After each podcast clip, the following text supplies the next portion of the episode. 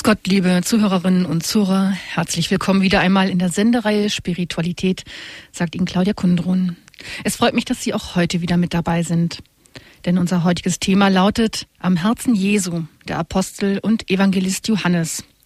Was wissen wir von diesem so besonderen Jesus-Nachfolger, der als Lieblingsjünger mit Maria unter dem Kreuz gestanden ist, dessen Lebensgeschichte aus den Evangelien spricht und dem ein Evangeliumstext zugesprochen wird, das vielleicht theologischste Evangelium, das im Kanon aufgenommen wurde?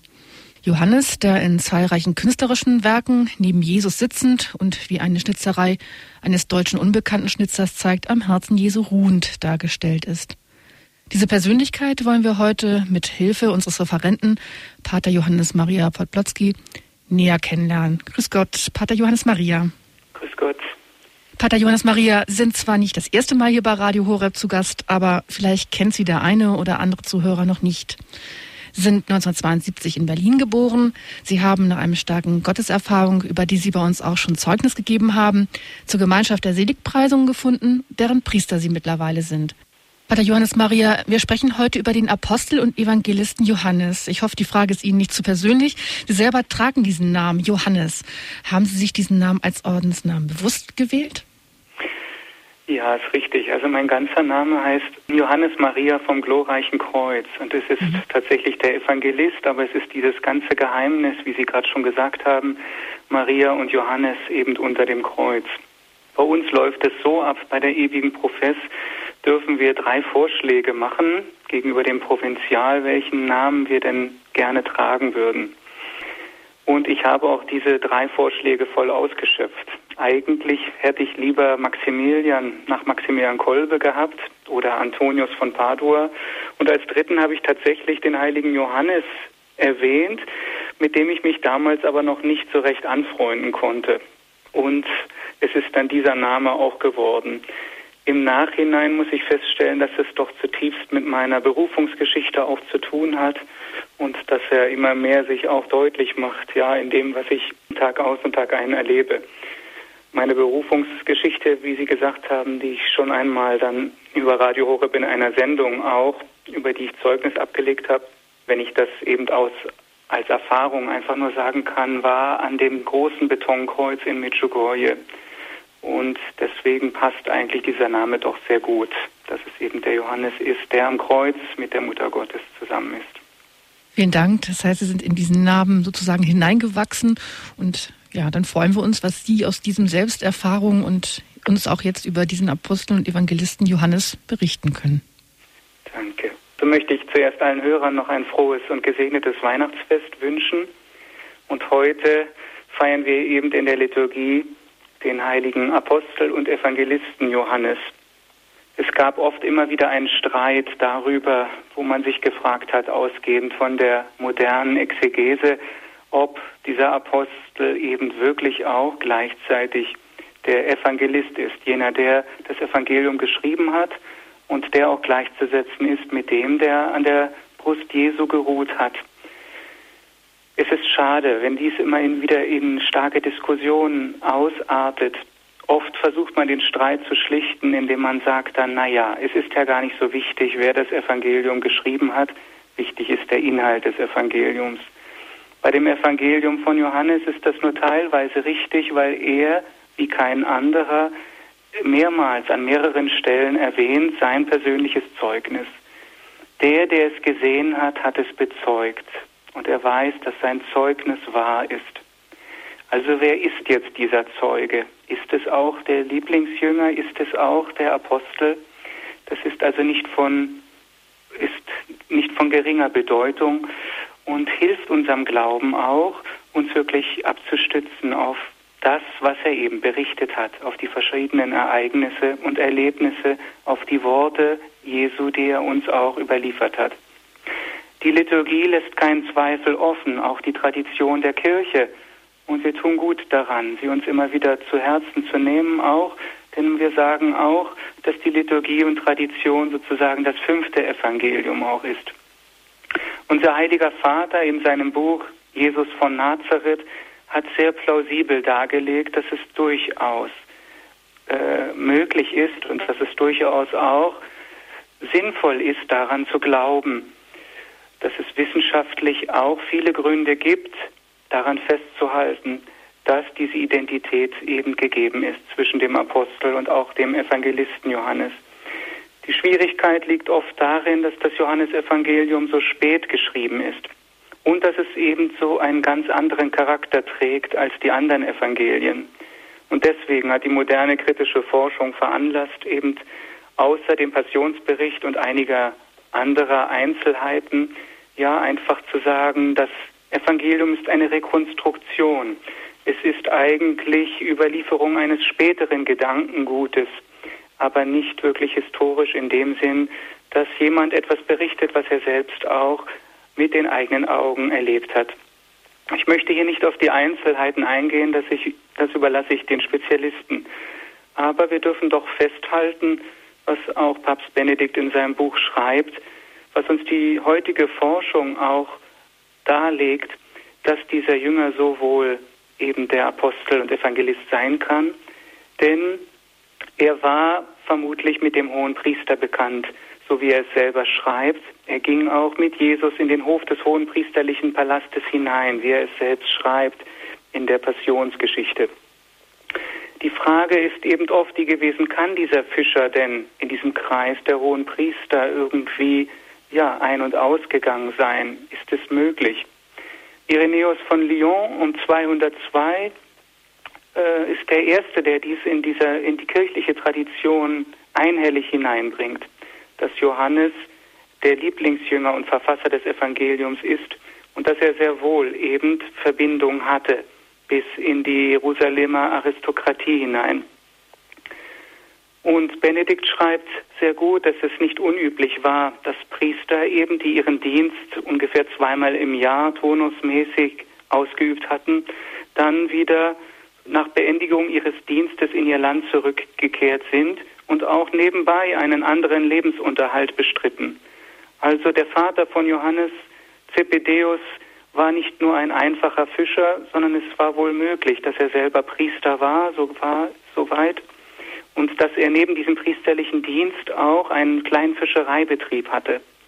Und dass er wahrscheinlich in Jerusalem einen Ort hatte, wo er auch dann wohnte während seines priesterlichen Dienstes. Vermutlich ist es dies sogar, ja, dass sein, sein Wohnort, dieses Absteigequartier, ist vielleicht sogar das letzte Abendmahl, wo Jesus mit seinen Jüngern zugegen war.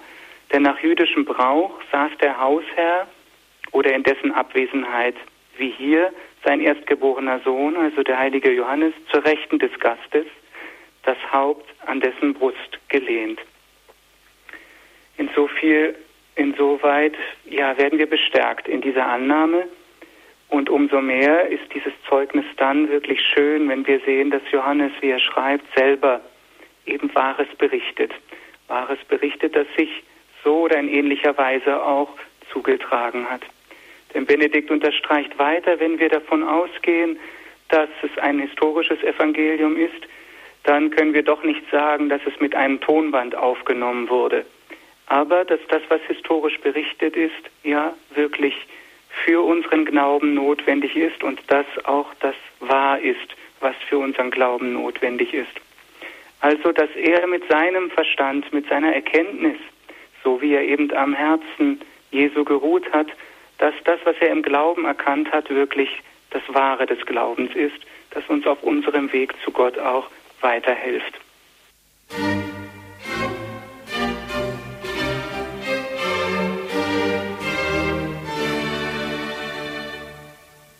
Aber wer war Johannes wirklich von seinem Wesen her, von seinem Charakter, von dem, was ihn ausmacht?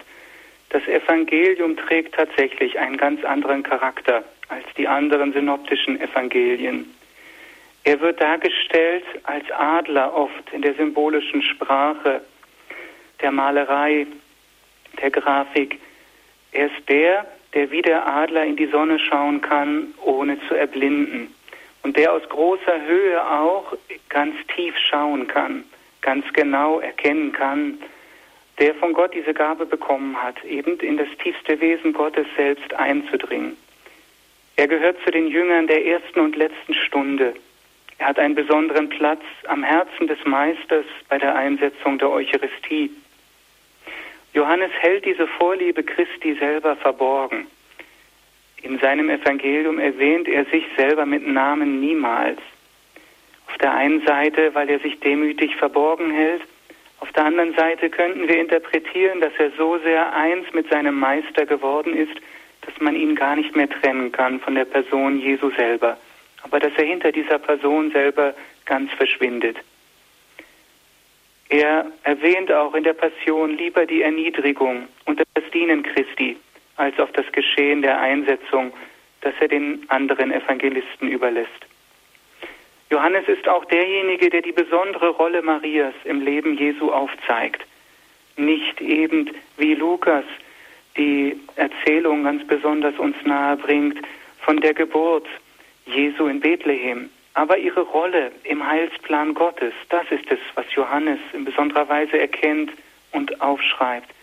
Sie ist Trägerin des Geheimnisses der Inkarnation, die Fürsorgende bei der Hochzeit zu Kana und treue Begleiterin auf dem apostolischen Lebensweg ihres Sohnes. Vor allem ist sie diejenige, die beim Kreuz stand und aufrecht stand, um bis ins Äußerste das Los ihres Sohnes zu teilen. Sie ist also Miterlöserin.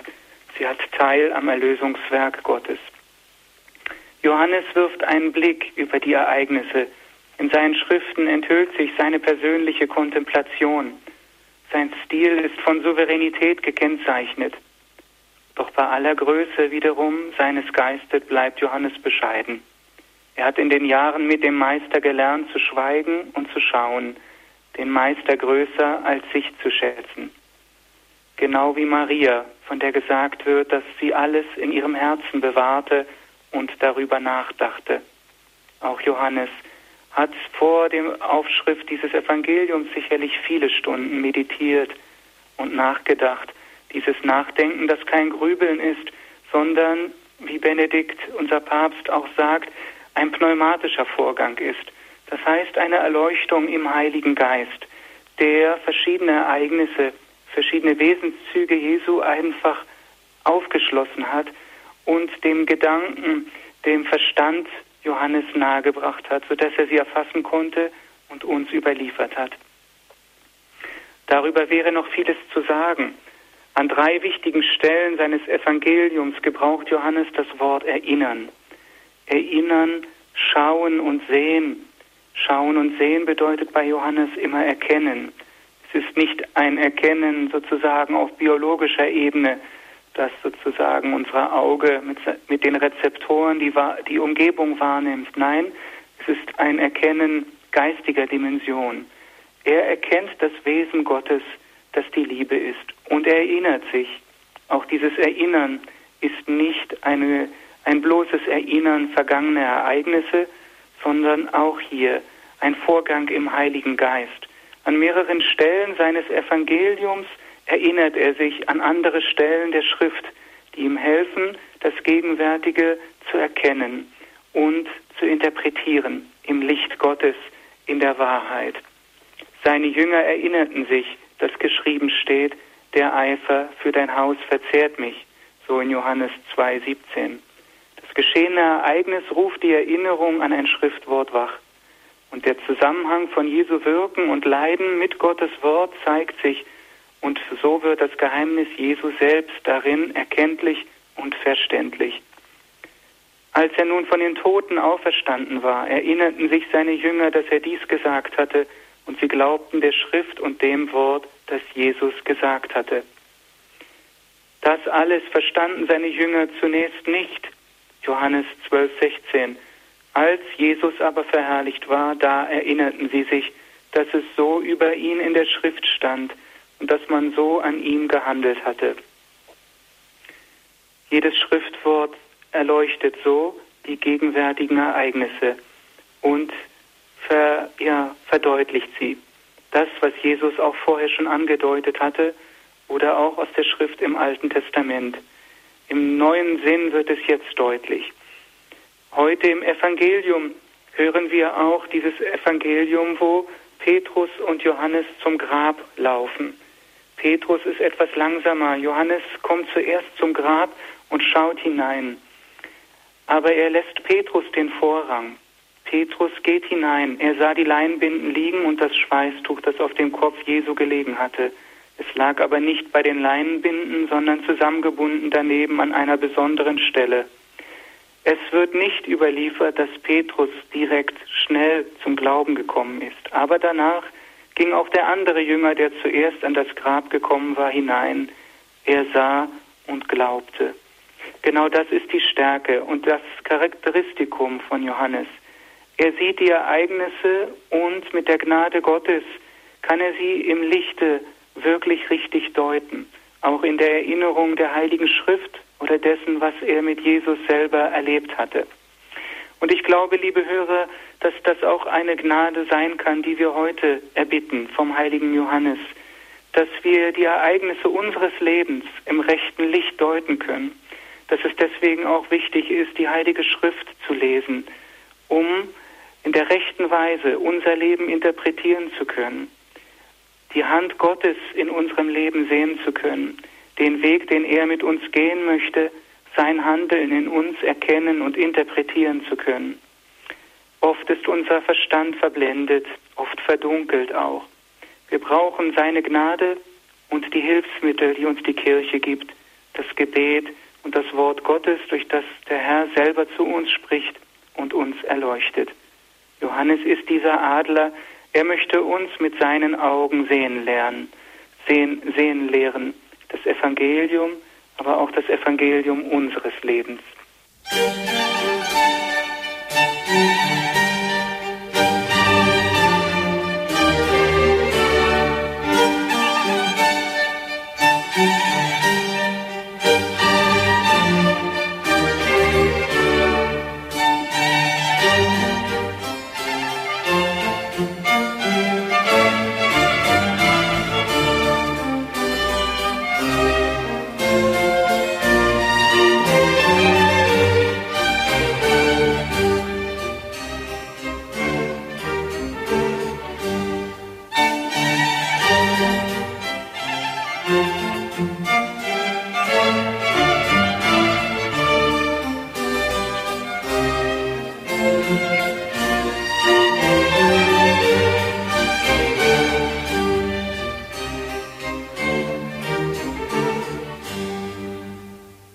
Heilige Johannes, der wie kein anderer in die Geheimnisse Gottes eindringen konnte, der an der Brust Jesu geruht hat. Diese Beschreibung alleine, dass er an der Brust Jesu geruht hat, ist keine rein situative Beschreibung. Auch hier müssen wir tiefer schauen. Es bedeutet, dass er wirklich am Herzen Gottes die Schätze Gottes, sein Wesen wirklich empfangen hat dass er am nächsten an diesem Tresor der Liebe wirklich gelegen hatte. Auch die Kirchenväter interpretieren dieses Liegen schon darin. Sie sehen teilweise schon eine Vorwegnahme, dass dort schon angedeutet wird, dass auch Johannes dieses Evangelium niederschreiben wird, dass er diesen Tresor, diesen Schatz preisgeben wird, den er empfangen hat. Und er war sicherlich immer nahe diesem Herzen Jesu, nicht nur beim Abendmahl, sondern er wie kein anderer war in der Liebe ganz Jesus gleichförmig und konnte so eindringen in das Geheimnis des Wesens Gottes. Er ruht an der Brust Gottes und wir wollen es wie Petrus machen. Wir wollen zu ihm gehen und sagen, Johannes, erzähle uns von dem, was du erkannt hast. Erzähle uns von dem wirklich, was verborgen ist. Erzähle uns von dem, was wir wirklich vielleicht nicht erkannt haben oder noch nicht erkannt haben. Petrus hat sich so diese Nähe von Johannes zu Jesus zu eigen gemacht, als er wissen wollte, wer wohl der Verräter ist. Dieses Geheimnis, aber noch viele andere, hat uns Johannes preisgegeben. Das erste Geheimnis, worum wir Johannes fragen wollen, ist, erzähle uns etwas von dem Wesen Gottes, das die Liebe selbst ist. Was nennt Gott denn die Liebe? Heute, heutzutage wird die Liebe oft ver verändert. Ihr Wesen wird verfremdet und verzerrt. Auch wir wissen oft nicht mehr, was wirklich die Liebe Gottes ist. Wir verstehen sie nur in Umrissen, nur in Stückwerk, wie Paulus es in seinen Briefen deutet. Der Johannes, die Johannesbriefe, die wie eine Art Kommentar zum Evangelium sind, sprechen sehr deutlich von der Liebe Gottes von dem Wesen dieser Liebe, das Johannes sicherlich wie kein anderer empfangen hat, erkannt hat. Die erste Art der Liebe Gottes ist, dass sie unvereinbar ist mit der Sünde. Sündigen heißt nach Johannes Jesus nicht gesehen und ihn nicht erkannt haben. Christus sehen ist ein Begriff, der öfter im Johannesevangelium verwendet wird, um das Sehen des Vaters, des Sohnes oder einer anderen Person zu bezeichnen. Im Johannesbrief heißt es im ersten, wer sagt, ich habe ihn erkannt, aber seine Gebote nicht hält, ist ein Lügner und die Wahrheit ist nicht in ihm. Wir könnten also sagen, wer sagt, er hat ihn erkannt, aber seine Gebote hält, nicht hält, hat ihn eben nicht wirklich erkannt. Jesus sehen und ihn zu erkennen heißt in seiner Liebe zu sein, heißt aber auch seine Gebote zu halten. Jede Sünde ist Auflehnung gegen Gott. Jede Sünde ist ein Nichterkennen, eine verzerrende Wahrnehmung Gottes oder eine direkte Ablehnung. Die Sünde, die zum Tode führt, schreibt Johannes, und jene, die nicht zum Tode führt. Er unterscheidet hier. Tröstend ist sein Wort, dass Gott die Sünden vergibt, dass wir in ihm immer wieder zurückkommen können, dass auch wenn wir ihn nicht wirklich wahrgenommen haben, nicht wirklich erkannt haben, er uns immer wieder durch sein Opfer reinigt und heiligt, sodass wir immer mehr zur wahren Erkenntnis vordringen können. Das Leben in der Finsternis, 1. Johannes 1.6, bedeutet dieses Leben, das von Gott entfernt ist. Dieses Leben, das nicht im Licht ist. Dieses Leben, das eben Christus nicht erkennt und ihn nicht sieht. Erinnern wir uns auch an, das, äh, an die äh, Stelle im Evangelium von dem Blindgeborenen. Die Pharisäer fragen, sind wir auch blind? Und Jesus sagt ihnen, ja, weil eure Sünde bleibt. Deswegen seid ihr blind oder ihr seid blind, weil eure Sünde bleibt. Übersetzt, weil ihr mich eben nicht erkennt als der, der ich bin, als der, der ich gekommen bin. Was nennt Gott noch die Liebe? Er nennt ein neues Gebot der Liebe. Ein neues Gebot gebe ich euch. Liebt einander, wie ich euch geliebt habe. So sollt auch ihr einander lieben. Daran werden alle erkennen, dass ihr meine Jünger seid, wenn ihr einander liebt. Thomas von Aquin betont, dass dieses neue Gesetz aus Glauben und Liebe besteht.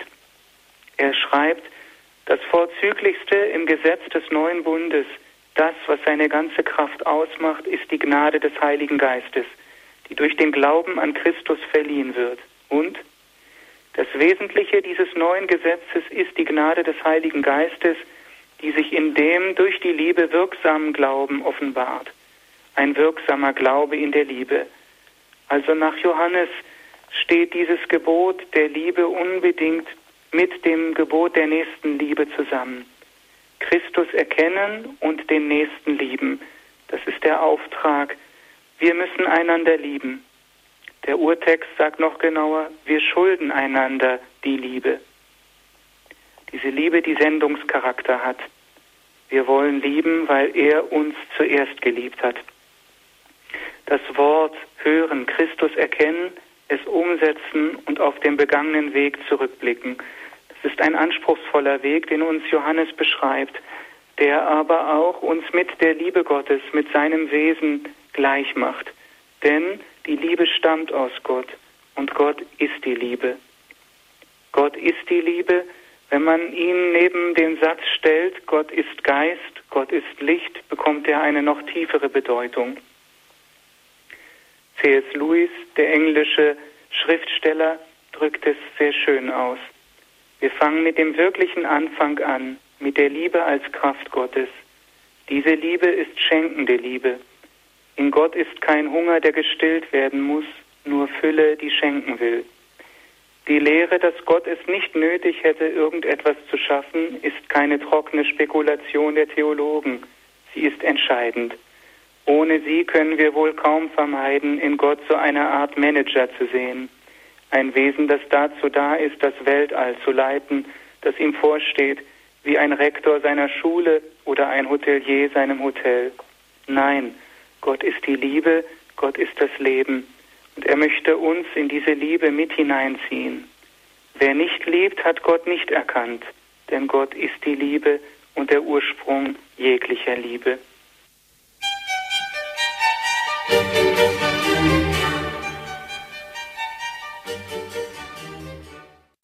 Gott ist die Liebe. Johannes darf in dieses Wesen hineinschauen.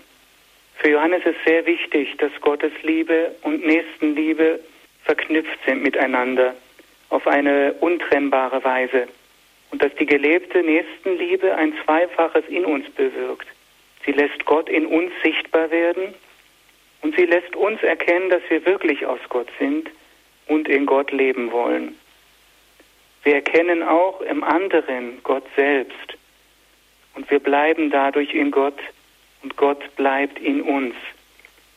Wie Jesus in der Rede vom Weinstock sagt, ihr könnt ohne mich nichts vollbringen. Ich bin der Weinstock und ihr seid die Reben. Getrennt von mir könnt ihr nichts vollbringen. Dieses Bleiben in ihm, dieses Bleiben in Gott ist für ihn ganz wesentlich. Durch die Nächstenliebe bleiben wir in Gott und das, durch das Bleiben in Gott, es ist wie ein Zirkel, können wir unseren Nächsten lieben. Diese Liebe hat auch eine starke Frucht. Johannes schreibt es im ersten Johannesbrief, die Liebe vertreibt die Furcht. In der vollkommenen Liebe gibt es keine Furcht. Wir sind zu dieser vollkommenen Liebe gerufen und durch die Ausübung der Liebe, der Nächstenliebe und der Gottesliebe wird diese Liebe in uns immer vollkommener. Die vollkommene Liebe vertreibt die Furcht. In ihr ist keine Furcht mehr. Das können wir sehen. Das ist eine Hoffnung auch für uns. Fassen wir noch einmal kurz zusammen. Was nennt Gott die Liebe? Die Liebe nennt er seine eigene Natur. Das heißt die intimste Beziehung zwischen Vater und Sohn. Johannes lädt uns ein, an der Brust Jesu zu ruhen, so wie Jesus selbst an der Brust seines Vaters ruht, in diesen Kreislauf der Liebe mit hineingenommen zu werden. Zweitens, Liebe nennt Johannes auch, und er sieht es, diesen Wesenszug der Liebe Gottes, als die zweifache Hingabe seines Sohnes zu den Menschen, in der Inkarnation, aber auch am Kreuz um unseres Heiles willen. Erinnern wir uns an die Worte Jesu im Evangelium. Es gibt keine größere Liebe, als wenn einer sein Leben für seinen Nächsten hingibt. Und ahmt mich nach. Was ich euch getan habe, nehmt es als Beispiel. Seine Liebe ist auch, und dies nennt er so, ein Bleiben in uns durch seine uns in Christus geschenkte Gnade. Schließlich, Liebe nennt er die Abscheu vor der Sünde die seine Liebe in uns weckt und die gelebte Nächstenliebe als Vollkommnung seiner Liebe in uns. Zuletzt nennt er auch das ewige Leben Liebe, wenn wir in der Vollendung mit Gott eins sind, sein Leben, in das wir einmal bedingungslos fallen werden. Neben diesem Aspekt der Liebe möchte Johannes uns noch viele andere Geheimnisse anvertrauen. Schauen wir auf Maria. Maria ist auch eine besondere, ja, besondere Person in dem Evangelium, in seinem Evangelium. Dies wird ganz besonders deutlich in der, in dem ersten Abschnitt in der Hochzeit von Kana. Jesus ist mit seinen Jüngern zur Hochzeit eingeladen und er trifft dort nach einer langen Trennung seine Mutter wieder. Jesus war ja in der Wüste und er hat seine Mutter alleine zurückgelassen. In Kana trifft er sie nun wieder. Und sie kennen diese Szene, was dort passiert. Auf dieser Hochzeit geht der Wein aus. Maria geht zu Jesus und bittet ihn, gib neuen Wein, damit die Hochzeit wirklich weiter in Freude sich vollziehen kann. Wichtig ist bei Johannes jetzt, dass er Maria mit Frau anspricht.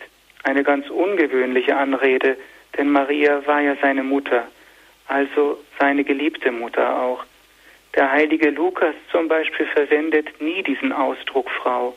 Bei Johannes kommt er mehrmals vor, bei dieser Szene bei der Hochzeit zu Kana, aber auch unter dem Kreuz wieder wird Jesus sagen, Frau, siehe dein Sohn. Diese Anrede Frau ist kein Zufall, sondern auch hier benutzt Johannes eine Sprache, um etwas Tieferes damit auszudrücken. Er antwortet auf die Bitte Marias, aber vielleicht tut er es deswegen, weil diese Bitte keine normale Bitte ist, die eine Mutter an ihren Sohn richten würde. Diese Bitte überragt bei weitem die menschliche Beziehung zwischen einer Mutter und ihrem Sohn. Wir können interpretieren, diese Bitte der Frau ist jene, die das Elend ihres Volkes trägt und die Jesus dem Lamm vorlegt, damit er dieses Elend wegnehme. Dieses Elend, das darin besteht, ja in einer Art Gottlosigkeit zu leben. Sie haben keinen Wein mehr, bedeutet, sie leben ohne das Wort Gottes. Sie leben außerhalb der Beziehung von Gott. Er, der der neue Wein ist, er, der die Gnade ist.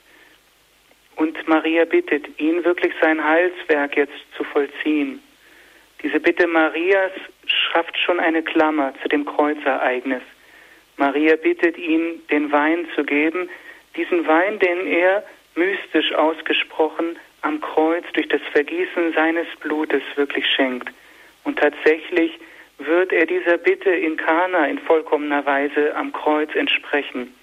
Er wird sein Blut vergießen, er wird das Volk wieder mit dem Vater versöhnen, er wird den Bund erneuern und vervollkommnen, er wird das Volk wieder zurückführen, er wird die Sünde vergeben und sich ihnen selber schenken.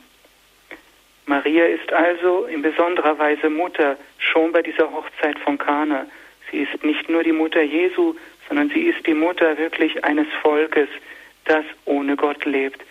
Ein Volk, das Gott aufgegeben hat. Ein Volk, das ohne Gott lebt. Und Maria ist Mittlerin. Sie vermittelt in dieser Beziehung, die Jesus Christus wiederherstellt durch sein Kreuz und durch seine Auferstehung. In diesem Sinn kann man auch verstehen, warum Jesus sagt, Frau, meine Stunde ist noch nicht gekommen. Er geht auf diese Bitte schon in Kana ein, aber seine wahre Stunde wird die Stunde am Kreuz sein. Dann wird seine wirkliche Stunde gekommen sein. Hier in Kana nimmt er sie symbolisch vorweg, symbolisch, so wie er sie dann am Kreuz vollkommnen wird, in der Wahrheit, in der Wahrheit seines Kreuzes und seiner Auferstehung. Maria ist insofern auch Miterlöserin. Sie vermittelt zwischen den Jüngern, zwischen den Dienern, die diesen Wein dann an das Volk auch ausschenken. Und sie hat, trägt auch am Kreuz, trägt am Kreuz den Durchbohrten auf den Armen. Und sie wird ihn uns neu weiterschenken. Sie wird ihn an uns übergeben. Sie ist immer Mutter, ganz Mutter Jesu, aber sie ist auch immer Mut, unsere Mutter. Unsere Mutter, die uns ihren Sohn immer wieder auf neue Weise weiterschenkt. Johannes hat dieses Geheimnis Mariens in besonderer Weise beschrieben. Aber auch hier müssen wir uns im Glauben diese Erkenntnis, ja, dieser Wesenszüge oder dieses Wesens dieser Frau schenken lassen. Musik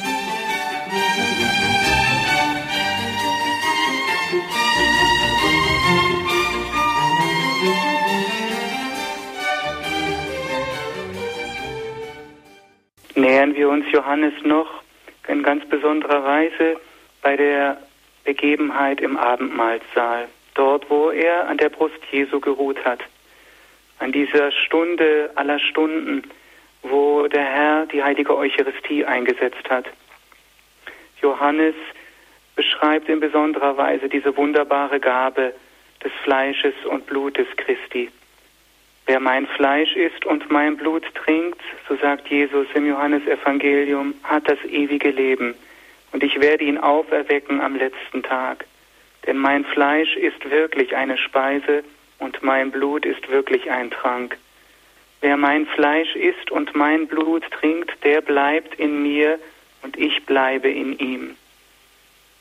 Wäre es eine gewöhnliche Speise, würden wir eben nicht in Gott bleiben, aber weil es wirklich eine übernatürliche Speise ist, Fleisch und Blut Christi, deshalb bleiben wir durch diese Gabe und durch diesen Empfang dieser Gabe in Gott, sind für ihn auf untrennbare Weise mit ihm verbunden. Johannes beschreibt dieses Abendmahl in besonderer Weise ganz in Anlehnung an das Paschamahl des Volkes Israel in Ägypten. Es gab in der Exegese immer wieder viele Überlegungen, welche, welcher denn wirklich recht hätte, die Synoptiker oder Johannes. Und man hat gesagt, Johannes hat sich sicherlich getäuscht in seiner Auslegung oder er wollte es eben symbolisch beschreiben, aber bezieht sich nicht auf reale Ereignisse. Die Schriftfunde Qumran haben uns alle überrascht. Hier wird deutlich, dass sich beides vereinbaren lässt. Denn die Mehrheit der Ausleger war der Meinung, Johannes habe uns nicht wirklich historisches Datum des Todes Jesu mitteilen wollen, sondern ein symbolisches Datum gewählt, um so die tiefere Wahrheit deutlich zu machen. Jesus ist das neue, das wahre Lamm, das sein Blut für uns alle vergossen hat. Denn am Paschamal feiern die Juden den Auszug aus Ägypten. Als alle Plagen, die der Pharao erlitten hat, immer noch nicht dazu gedient haben, das Volk ziehen zu lassen, kommt die letzte Plage. Die Erstgebo Erstgeborenen sollten sterben. Und das Volk Israel sollte mit dem Schlachten des Lammes und das Bestreichen des Blutes des Lammes an den Türpfosten verschont bleiben. Der Todesengel sollte daran erkennen, dass sie zu Gott gehören, dass sie sein Volk sind und an der jeweiligen Tür vorüberziehen. Es ist also das heilbringende Blut eines Lammes, was das Volk Israel im alten Bund verschont und vorbereitet den Exodus, den Auszug aus der Knechtschaft in das gelobte Land. Johannes hat in ganz bewusster Parallele diese Ereignisse sich vor Augen geführt und auch erkannt, dass Jesus wirklich ganz bewusst diesen Akt neu setzt. Er ist das neue Lamm. Schon Johannes der Täufer hatte mit dem Finger auf ihn gewiesen. Seht das Lamm Gottes, das die Sünde der Welt hinwegnimmt. An diesem Pessachmahl gibt sich Jesus selbst als das neue Lamm den Jüngern zur Speise. Er isst mit ihnen dieses Mahl zusammen, aber er wird sich am nächsten Tag bei der Kreuzigung auf ganz konkrete Weise der Welt hingeben, durch das Vergießen seines Blutes und durch die Gabe seines Leibes. Er ist der, das neue Lamm. Und Johannes beschreibt es ganz so, wie es war damals. Gegen 15 Uhr wurden die Paschalämmer im Tempel geschlachtet. Und es wird gegen 15 Uhr sein, dass Jesus seinen Kopf neigt und sein Leben aushaucht. Er hat selbst sein Leben gegeben.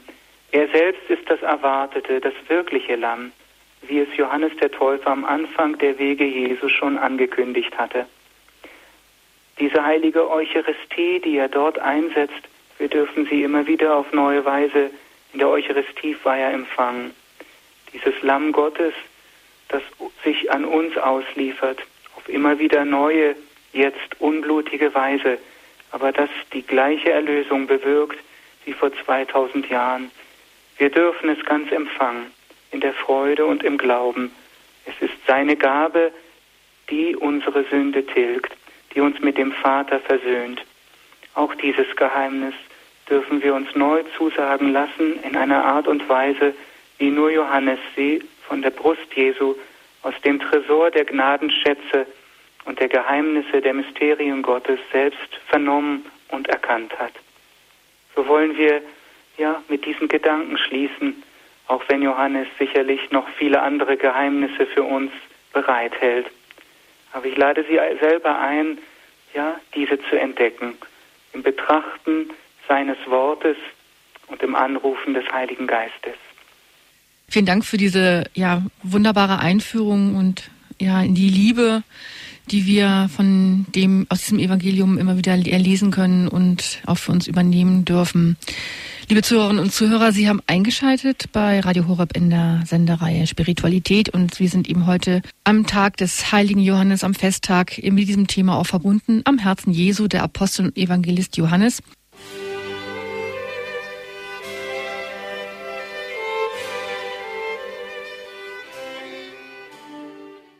Sie haben eingeschaltet bei Radio Horeb in der Sendereihe Spiritualität heute mit dem Titel Am Herzen Jesu, der Apostel und Evangelist Johannes. Mit unserem Referenten Pater Johannes Maria Poplotzki.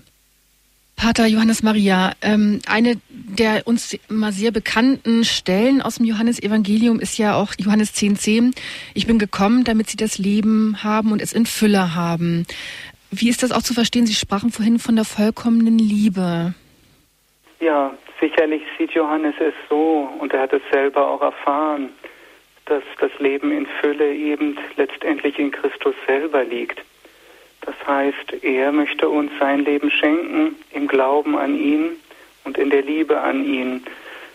Das heißt, dass wir ihn wirklich erkennen als Geber des Lebens und dass wir auch, wenn wir ihm nachfolgen in dem, was er uns aufgetragen hat, immer mehr ihm ähnlich werden und so Anteil haben an seiner Herrlichkeit beziehungsweise an der Liebe, die ihn auch mit dem Vater verbindet. Er sagt ja auch an einer anderen Stelle, ja, wie ich euch geliebt habe, so sollt auch ihr einander lieben. Also die Dimension, dass wir, dass wir, wenn wir einander lieben, ihm ähnlich werden in seiner Liebe, aber dass er uns auch eins machen möchte, in gleicher Weise eins machen möchte, wie er mit dem Vater eins ist. Und das ist letztendlich ein Geschenk, ja eigentlich sehen, dass eine Beziehung zwischen Geschöpf und Schöpfer immer irgendwo eine Unähnlichkeit in sich tragen wird. Es ist eine andere Dimension als zwei Liebende, die ineinander wirklich ja verbunden sind. Aber Gott hat uns eben diese gleiche Einheit in Liebe zugesagt. Die hat er uns versprochen, wenn wir ihn ganz im Glauben empfangen und auch uns ganz ausrichten nach seinem Leben. Und dann wird er uns zur wahren Fülle des Lebens führen. Vielen Dank. Es hat uns jetzt eine Hörerin erreicht. Grüß Gott. Grüß Gott. Ich bedanke mich für diesen wunderbaren Vortrag. Und ich sage jetzt so, es ist wirklich schön, seine Nähe zu spüren, ihn erfahren dürfen. Das ist eine Erfüllung. Und das wäre es. Ja, vielen Dank für Ihr Zeugnis. Auf Wiederhören. Einen gesegneten Tag. Wiederhören. Dankeschön.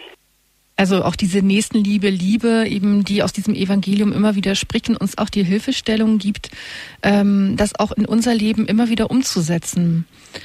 Also Sie hatten vorhin diese Stelle am Grabe, ähm, wo Petrus eigentlich nicht als erster da ist und trotzdem Johannes Petrus letztlich vorlässt. Das ist doch auch eine Form von Nächstenliebe, die gelebt ist.